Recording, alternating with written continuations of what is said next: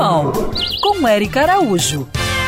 Oi, gente! Adeus ano velho, feliz ano novo! Você aí já deve estar preparando para a virada do ano. Para começar o ano com o pé direito, devemos pensar também no bem-estar dos animais. Por isso vão aqui algumas dicas. No caso dos animais domésticos, como cães, gatos, até mesmo as aves. Primeiro, pense no que você pode fazer para garantir a segurança do seu mascote.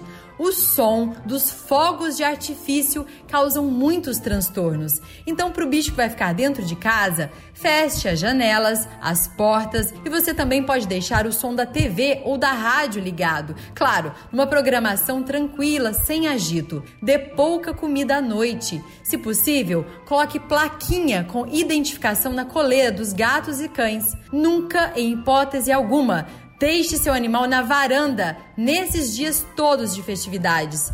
Animais que ficam em quintal, muito cuidado. Não pode ficar preso na corrente. Ele tenta fugir e morre enforcado. Também podem pular muros, grades. Então, gente, avalie o seu quintal. Prepare um cantinho seguro para ficarem. E aí, você que vai para a praia, não jogue lixo na areia, na rua. Leve sacolas para destinar corretamente. As toneladas de lixo vão parar no mar e matam os golfinhos, tartarugas marinhas, peixes ou mesmo as aves que no outro dia vão se alimentar de coisas tóxicas na areia.